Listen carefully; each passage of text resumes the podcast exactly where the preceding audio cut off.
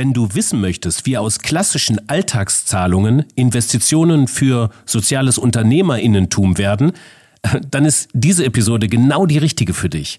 Provisionen gut gemacht mit Sarah Stichnote und Dirk Lenz von good24.de. Was für ein Name. Viel Spaß und Sinn in der Fabrik für immer.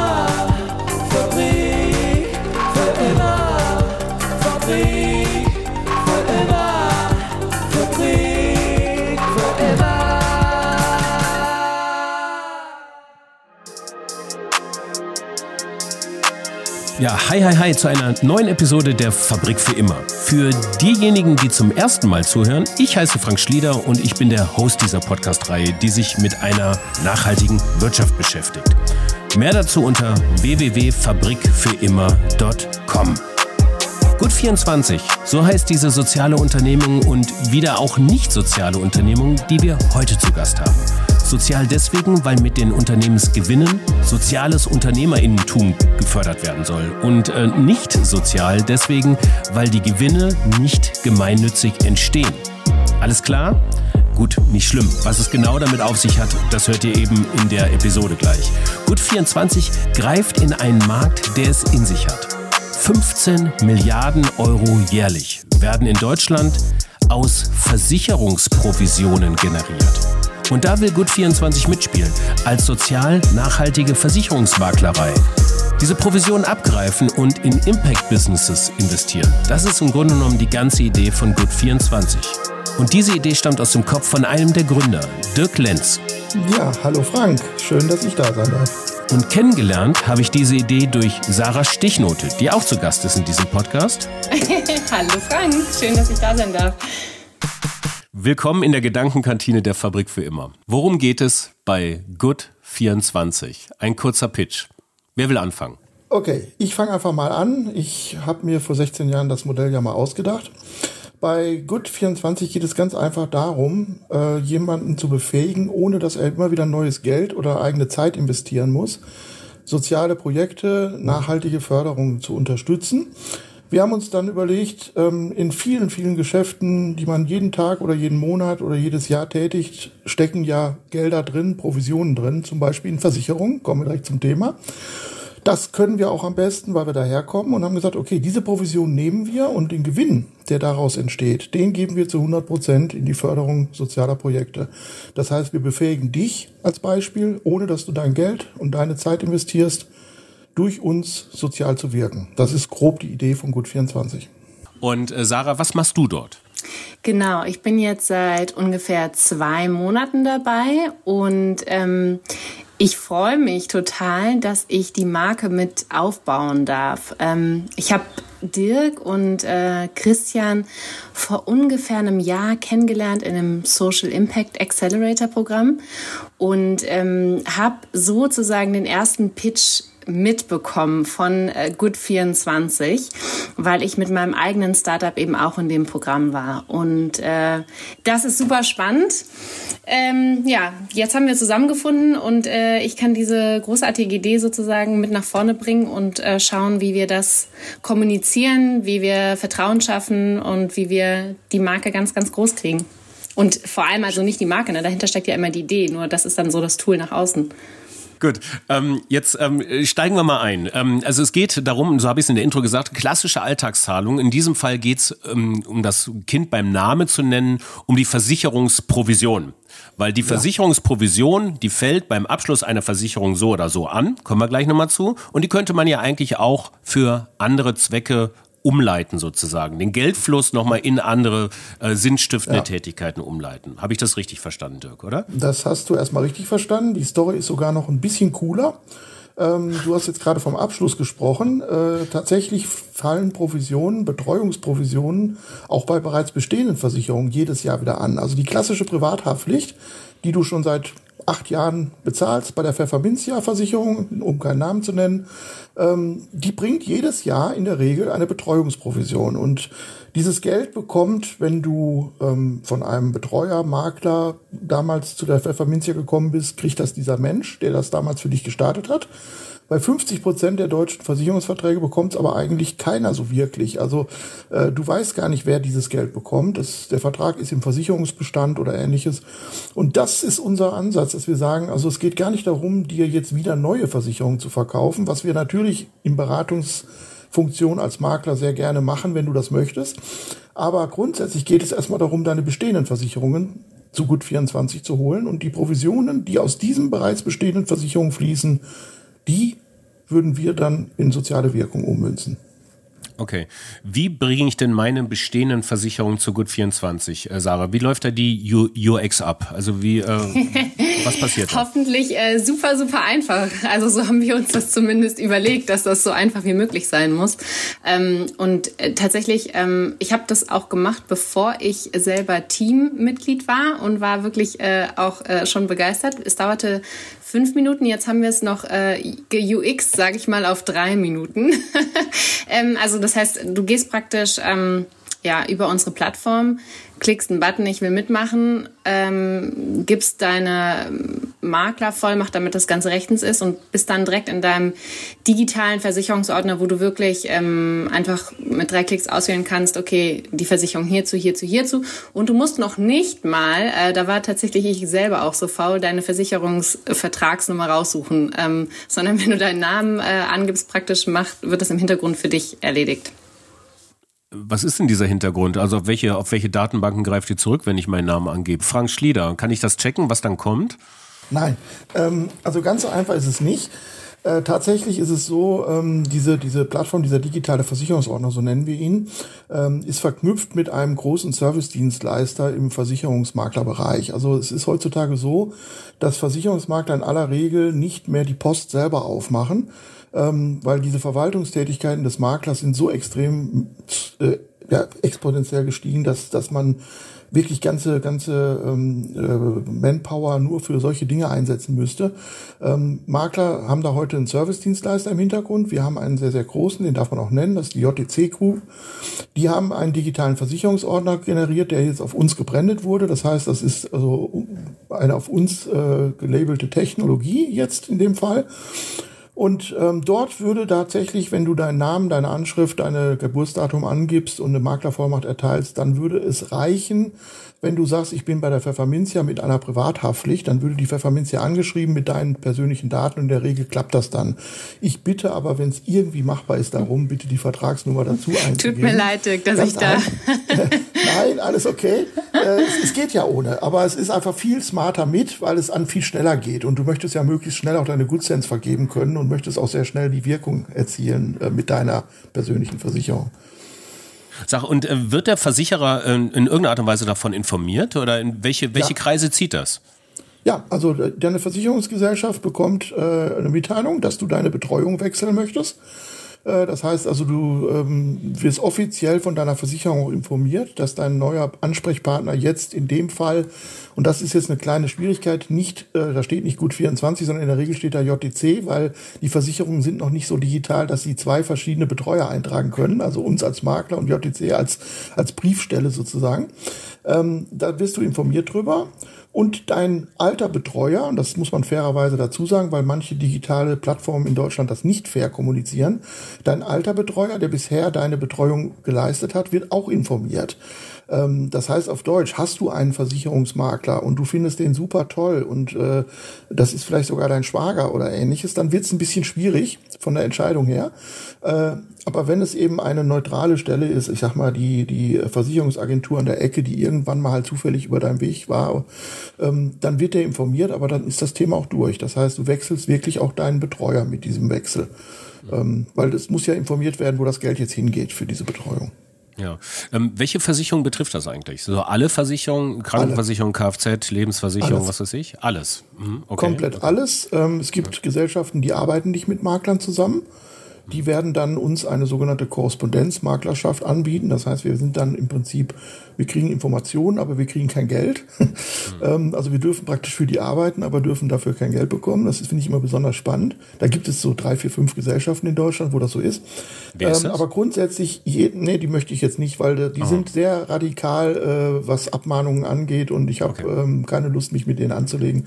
Das hat aber was damit zu tun, dass äh, ich nicht möchte, dass das als Makel dasteht, dass die das nicht machen. Die haben ihren eigenen Außendienst, die haben ihre eigenen Leute im Hintergrund, die behaupten halt einfach, dass das die Story für sie halt so funktioniert. Ähm, muss man mit leben, das machen wir seit Jahrzehnten in der Versicherungsbranche. Ähm, aber es gibt eben Gesellschaften, äh, und das ist gut zu wissen, weil es eben dann auch nicht für jeden Vertrag Gutsens gibt. Aber grundsätzlich 95 Prozent, sage ich jetzt mal ganz großzügig, sind wahrscheinlich sogar mehr, würden tatsächlich äh, am Ende mit uns auch arbeiten, uns auch bezahlen für die Arbeit, die wir tun. Und da können wir auch diese soziale Wirkung äh, entfalten. Und welche Sparte das ist, ist völlig egal. Ob die Krankenzusatzversicherung, die Hausrate, die Tierschutzversicherung, was auch immer. Also das gibt es alles. Mhm, okay. Ähm, was passiert denn dann, wenn ich es übertragen habe? Das heißt letztendlich ähm, ähm, die Provisionen, die dann anfallen, sei es durch Neuabschlüsse oder jährliche Abschlüsse, sei es durch Makler oder innerhalb von großen Versicherungen, die werden euch quasi dann übertragen und mit dem Geld geht ihr jetzt her und tut Gutes. Wie macht ihr das? Also, ähm, auch da finde ich es extrem wichtig, dass man da transparent ist. Also der Teil, der äh, als Gewinn am Ende äh, zur Verfügung steht, der wird investiert. Ähm, das heißt auf Deutsch, wir haben auch Betriebskosten, äh, ganz normal wie jedes Unternehmen. Die sind bei einem Makler jetzt nicht exorbitant hoch, weil wir eben keine Lagerhaltung oder Produktionsstätten haben. Ähm, und wir haben natürlich Personalkosten. Also äh, das ist auch eine Selbstverständlichkeit, finde ich, dass Sozialunternehmen eben auch die Leute, die in dem Unternehmen arbeiten, versorgt. Und das, was am Ende Gewinn ist, das wird zu 100 Prozent nach Steuern. Auch das ist wieder so ein Punkt. Auch die Sozialunternehmen müssen zum Teil wenigstens Steuern bezahlen und ein Versicherungsmakler kriegt keine Gemeinnützigkeit. Äh, da kommen wir bestimmt gleich nochmal drauf auf das Konstrukt. Ähm, also wir müssen Steuern bezahlen und am Ende des Tages das, was nach Steuern überbleibt, das geht zu 100 Prozent allerdings und das ist wirklich garantiert und kann man auch transparent zeigen in die Wirkung, in die, in die Förderung von, von sozialen Projekten. Okay, das heißt letztendlich der, ähm, der digitale Versicherungsmakler, der in diesem Fall Gut24 ist, ist eine ähm, GmbH, jetzt mal von den Rechtsformen ja. aus gesehen. Das heißt, ihr zahlt euch da die Personalen und die Löhne und Gehälter und äh, dann zu bleibt ein Gewinn. Den kriegen dann nicht im Zweifelsfall die Anteilseigner der GmbH, die, die GesellschafterInnen, sondern das geht dann wohin? Doch das Lustige ist tatsächlich, kriegen auch hier die Gewinne natürlich die Gesellschafterinnen, aber das sind dann eine gemeinnützige GmbH als Gesellschafterin und eine Impact Venturing Gesellschaft, die wiederum zu 100 Prozent der gemeinnützigen GmbH gehört. Das heißt auf Deutsch, wir haben ein Konstrukt gebaut aus drei Gesellschaften, mhm. die zum einen sicherstellen, dass am Ende das Geld, was als Gewinn zur Verfügung steht, immer in der Gemeinnützigkeit landet wenn also irgendwo zwischendurch jetzt nicht von der Venturing zum Beispiel verteilt wurde. Und wir haben mit dieser Impact Venturing die Möglichkeit geschaffen, auch nicht gemeinnützige Projekte zu fördern. Also eine G GmbH darf immer nur in gemeinnützige Vereine, in Gemeinnützigkeit Geld geben.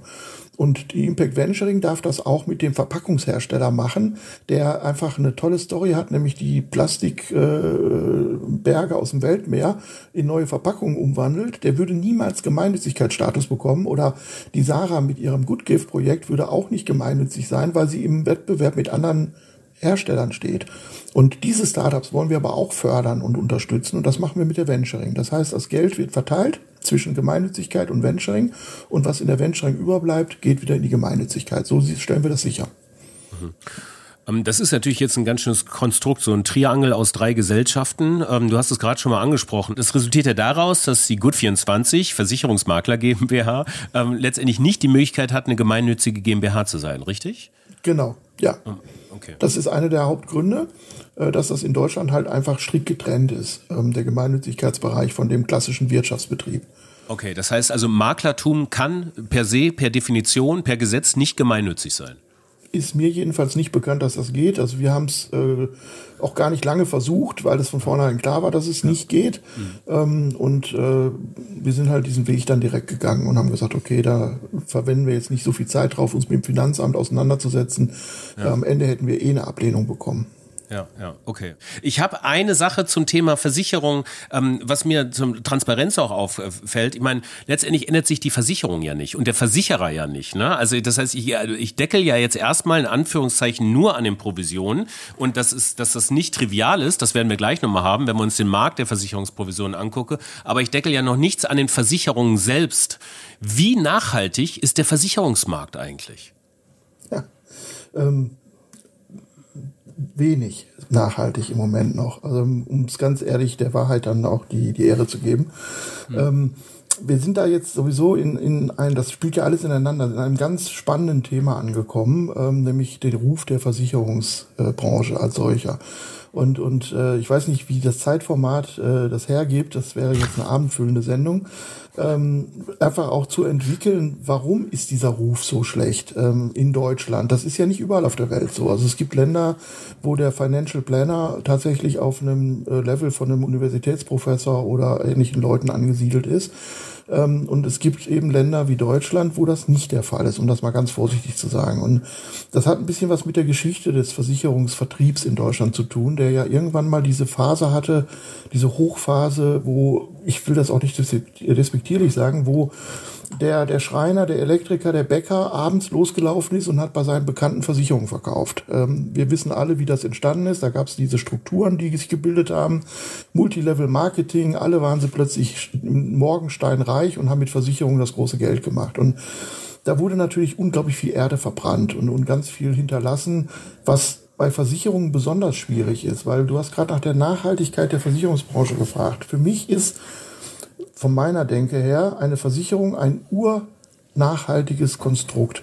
Also es gibt nicht vieles, was so nachhaltig ist wie eine Versicherung, weil hier wird ein Risiko auf viele Schultern verteilt, was ein Einzelner nicht stemmen könnte. Also auf Deutsch, ich, ich schütze ein Individuum davor, eben unterzugehen in einer Gefahrensituation, weil ich alle anderen dazu nehme und sage, wir helfen dann. Das ist ja der Grundgedanke einer Versicherung. Und das ist ja erstmal etwas Urgutes und etwas total Positives und Nachhaltiges.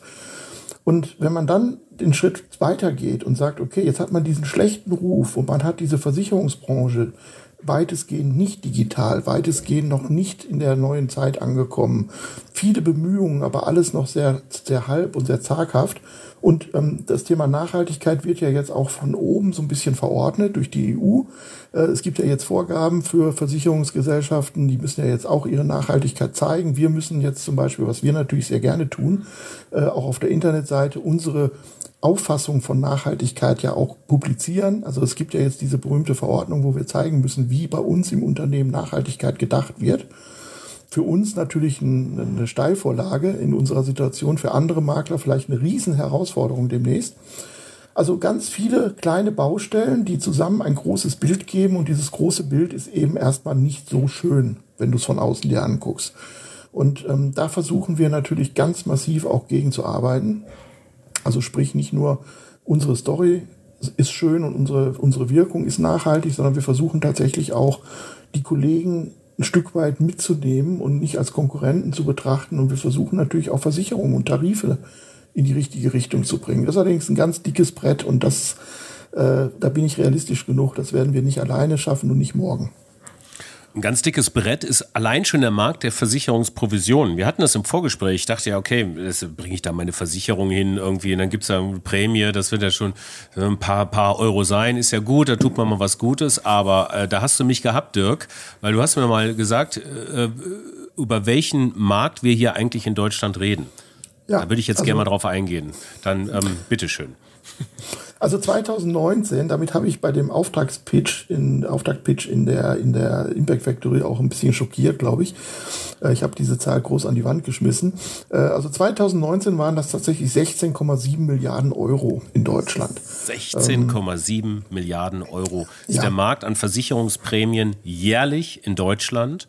Und das ist der Markt, den ihr nicht Prämien, auch. Äh, Provision. Äh, Provision, aber, sorry, nicht ja. Prämien, ja genau. Also 16,7 Milliarden Euro, das ist, der, das ist der Markt an jährlichen Versicherungsprovisionen in Deutschland.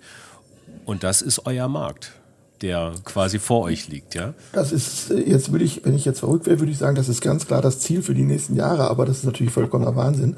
Ähm, also jeder kleinste Teil davon Und das ist so ein bisschen die Denke, die auch hinter Gut 24 steckt und die ich auch mitgebracht habe, wo ich gesagt habe, was will ich überhaupt mit dieser Story am Ende?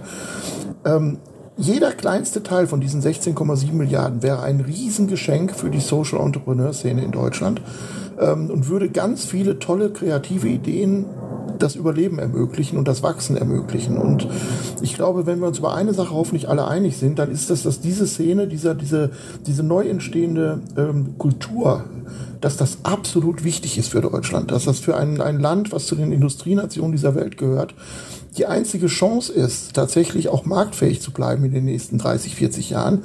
Ähm, und das ist ein bisschen so die vermessene kleine Aufgabe, die wir uns gestellt haben, also ohne überheblich zu sein, dass wir von diesem großen Kuchen immer wieder ein Stückchen abknapsen wollen, so viel wie wir halt kriegen können, um es eben in die richtige Richtung zu lenken. Und das ist so ein bisschen banal ausgedrückt, die Story halt, die hinter dem Ganzen steckt, ja. Wie waren jetzt so die ersten Reaktionen darauf? Ähm, was habt ihr, könnt ihr schon an monatlichen Umsätzen vor, vorweisen? Über welche Summen reden wir jetzt gerade?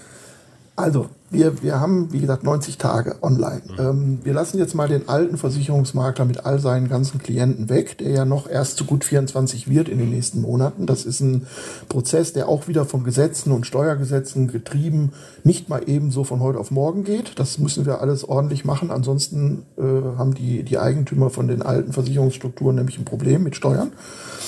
Ähm, so, also die Gut 24 in 90 Tagen hat jetzt knappe 200 neue Kunden generiert.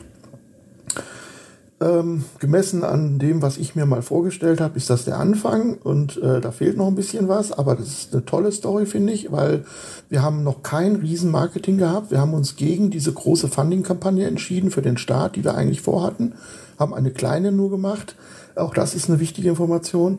Und wir haben tatsächlich ähm, knappe 4.500 Euro sichtbare Förderung schon generiert. Ähm, Im Hintergrund ist das wahrscheinlich, wenn wir jetzt einen, Abschluss machen würden, noch ein paar Euro mehr. Äh, aber wir haben ja noch keine Bilanz in dem Sinne. Ähm, also erstmal alles eine, eine, tolle Entwicklung, auf die ich ein bisschen stolz bin und wo ich mich auch sehr darüber freue, weil da viele tolle Menschen dabei sind. Und das ist eigentlich das, das Asset, wo ich drauf hinaus will. Äh, wenn also zum Beispiel, und das darf ich offiziell sagen, Ashoka Deutschland unser Kunde ist oder Viva Con Aqua ist unser Kunde, und solche Gesellschaften sagen, okay, wir haben uns das angeschaut, wir haben uns die Story, die Menschen dahinter, die, die, die Kompetenz im Versicherungsbereich angeschaut und wir haben gesagt, das ist genau unser Makler jetzt. Ähm, dann ist das eigentlich für mich die entscheidende Information zu sagen, also wir, irgendwas machen wir anscheinend gerade schon richtig. Ähm, und das ist so ein bisschen äh, auch für mich wichtig, wenn ich vorhin, wo du sagst, wie kommt Transparenz und Glaubwürdigkeit zustande. ich mache das ich habe das nicht gelernt und ich mache das mir aus dem Bauch raus. Im ersten Schritt ist für mich erstmal wichtig, dass ich Menschen finde, die bekannt und glaubwürdig sind, die sagen, okay, ich stehe dahinter, hinter dieser Idee. Das ist für den Anfang ganz wichtig. Der nächste Schritt ist dann, dass man das, was man verspricht, auch hält. Was in der Versicherungsbranche ja auch nicht immer der Fall war. Und, ähm, und der dritte Schritt ist dann, dass eben sowas wie eine Eigendynamik entsteht, dass die Menschen also wirklich äh, untereinander drüber reden. Äh, und dann hat man, glaube ich, auch den wichtigen Punkt erreicht, wo man, wo man wirklich auch am Ende glaubwürdig ist und wo die Leute sagen, okay, die können sich jetzt nicht alle irren. Ähm, das ist so ein bisschen das Ziel. Ja, ja. Wann ist für dich auch die Gründe rauszugehen und dieses Ding zu gründen, Dirk? Warum hast du es gegründet? ja, nee, die Gründe waren ursprünglich mal wirklich andere. Ähm, einer der wichtigsten Gründe war, dass äh, eine Kombination eigentlich. Ich, ich bin ein Mensch, der ähm, ich bin sehr gelassener Mensch, ein sehr ruhiger Mensch und trotzdem rege ich mich sehr oft auf. Das ist dann vielleicht nicht so wie bei anderen. Ich werde nicht impulsiv, wütend, laut oder sonst was, aber ich reg mich auf. Und es gibt viele Dinge, die mich ärgern. Und es gibt ganz, ganz viele Situationen, wo ich sage, das hätte ich ganz anders gemacht. Ich verstehe nicht, warum man nicht mit Nachdenken zu einem anderen Ergebnis gekommen wäre. Und dann habe ich anderen Menschen, die sich in meinem Umfeld aufgeregt haben, immer gesagt, naja, wenn du dich aufregst, dann musst du halt was tun und es ändern. Und dann habe ich irgendwann gemerkt, Moment mal, das gilt ja auch für mich. Also äh, man kann jetzt nicht ständig anderen Leuten sagen, wenn du was ändern willst, dann mach doch. Und ich sitze immer hier und reg mich nur auf. Und habe ich gesagt, nee, ich will jetzt auch was ändern. Und dann kommt der Punkt hinzu, dass die Versicherungsbranche mir tatsächlich sehr viel gegeben hat. Also ich habe viele nicht so einfache Situationen in meinem Leben, so zwei, drei Stück gab's da, habe ich gemeistert, einfach dank der Versicherungsbranche, in der ich eben sehr erfolgreich war. Und da habe ich gesagt, okay, ich möchte jetzt mal was zurückgeben. Also diesen Ruf korrigieren, einfach mal zeigen, dass Unternehmer keine gierigen Haie sind, sondern dass das Menschen sind, die durchaus realistisch auf dem Boden stehen und mit ihrer, mit ihrer Wirkung nach außen sich auch bewusst sind. Da gibt es ganz viele, ich bin ja kein einziges Beispiel, es gibt ja ganz viele wie, wie mich, die zeigen, dass man auch als Unternehmer tatsächlich auch sozial denken kann. Und ähm, ja, ich wollte es halt einfach auch tun. Und äh, man sagt ja alten Männern nach, dass sie so im Gegensatz, so am Ende ihres Berufslebens ihr Karma-Konto entdecken äh, und so das Gefühl entwickeln, ich würde mal gerne noch was für die, für die, für die Welt tun, so als, als Hinterlassenschaft. Vielleicht ist das bei mir auch, ich weiß es nicht, so ein innerer Antrieb gewesen. Auf jeden Fall macht es einen unglaublichen Spaß.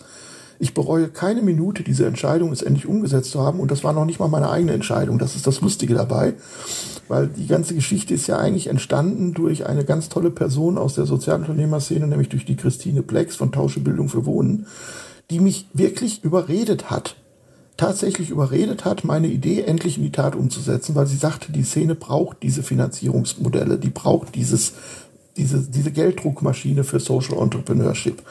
Ähm, und so ist das entstanden am Ende. Ich habe einfach nur nicht mehr Nein sagen können und habe dann gesagt, okay, ich gehe zur Impact Factory, ich lasse das Modell gründen jetzt. Sarah, zum Abschied möchte ich auch nochmal so über, über, über deine Story ein bisschen reden, weil sie auch symptomatisch ist, was mit Sinn machen. Heißt ja auch ein bisschen was heutzutage mit, äh, ist das Neue, was mit Medien machen. Äh, das hast du nämlich vorher gemacht. Äh, du warst, äh, so wie ich, Jahr, jahrelang ähm, in der Werbung und bist dann raus. Und ich habe dich kennengelernt, als du, als du mich bei LinkedIn angeschrieben hast und ähm, eine sehr schöne E-Mail äh, oder sehr schöne Direktnachricht geschrieben hast, ähm, mit GoodGive ein, so ein Social Startup gegründet hast, das wiederverwendbare Geschenkverpackungen ähm, äh, herstellt und anbietet und was weiß ich. Und ähm, ich habe dann in der Crowdfunding-Kampagne mitgemacht und wir haben eine Geschenkverpackung bekommen. Die sind zu Hause sehr gut angekommen. Machst du das noch? Ja, also erstmal. Also nächstes Weihnachten gibt's wieder wiederverwendbare Geschenkverpackungen? Äh, ja, genau. Also ich freue mich äh, sehr, dass äh, für die Blumen noch, äh, dass die, dass die Verpackungen gut angekommen sind. Und äh, genau, das ist mein ähm, mein eigenes kleines äh, Social Startup, in dem es eben darum geht, äh, Verpackungsmüll im Alltag zu reduzieren und vor allem ganz konkret, wie man merkt, eben zur Weihnachtszeit, weil da am meisten geschenkt wird. Ähm, ich habe mit Dirk, äh, Dirk hat das, äh, hat ja wiederum meinen ersten Pitch sozusagen für, für, für Good Gift mitbekommen und tatsächlich war so ähm, Dirks Prämisse, dass ich, ähm, dass ich auch Teil von Good 24 werde, dass ich auch, äh, dass ich auch Good Gift weitermache. So. das heißt, ähm, Good Gift läuft weiter. Ähm, das ist einfach ein, vor allem ein Weihnachtsgeschäft und ähm, deswegen ist es ein bisschen runtergefahren. Ich glaube, um da äh, das auszubauen, müsste man ähm, das wieder Vollzeit machen und auch mit einem größeren Team und auch mehrere neue Produkte dazu nehmen. Aber an sich, ja, das ist aufgebaut, das läuft und das kann auch erstmal so weiterlaufen und ähm, da hoffe ich auch nach wie vor, dass äh, sich äh, durch diese Idee Verpackungsmüll weiterhin etwas reduzieren lässt. Ja, ähm, Purpose pur. Also, ähm, das war so eine Sneak Preview in good24.de, allein für die Domain. Ich habe es jetzt schon ein paar Mal im Vorgespräch gesagt, jubel ich irgendwie, das großartig, dass ihr die bekommen habt. Ähm, wir werden das Thema weiter beobachten. Die ersten 90 Tage, mal gucken, was nach, ähm, was zum Richtung Jahresende oder so ist. Vielleicht äh, funken wir uns da nochmal zusammen. Und ähm, wenn auch das äh, Weihnachtsgeschäft wieder anläuft und äh, Sarah rotiert zwischen Good24 und Good Give und zwischen all diesen guten Sachen, die da so äh, äh wären. Also, ähm, für für mich bleibt hängen, ähm, check deine Versicherung. Äh, es gibt gute Wege an die, ähm, äh, die Provisionen auch umzuleiten in bessere Bahnen. Ähm, wie das so funktioniert, habt ihr jetzt hier erfahren, eine Möglichkeit. Und äh, ja, wenn ihr noch mehr Fragen habt zu dem Thema, dann schreibt uns gerne. Wir leiten das an Dirk und Sarah weiter. Alle weiteren Infos sind in den Shownotes verlinkt. Vielen Dank, dass ihr da wart. Vielen Dank, Sarah. Vielen Dank, Frank. Vielen Dank, Dirk. Und ja, ganz, ganz herzlichen Dank. Auf bald. Auf Bis bald. bald. ja. Tschüss. Ja, das war die Fabrik für immer mit Sarah Stichnote und Dirk Lenz von good24.de. In der nächsten Episode, und die folgt bereits für Leute, die das heute zum Erstveröffentlichungstag am 22. April 2021 hören, die folgt bereits morgen am Freitag, dem 23. April 2021, ist eine Sonderepisode mit der Pressesprecherin von Klima vor acht. Dann ist nämlich die erste Episode bei YouTube gelaufen und Klima vor acht hat sich zum Ziel gesetzt, eine regelmäßige Klimaberichterstattung allen voran in der ARD zu fordern und zu fördern. Und wie sie das gemacht haben und was dahinter steckt, das besprechen wir mit Friederike Meyer, wie gesagt, ihres Zeichens Pressesprecherin. Also viel Spaß und Sinn bis zur nächsten Episode in euren Tagen und viel Spaß und Sinn weiterhin in der Fabrik für immer. Ciao.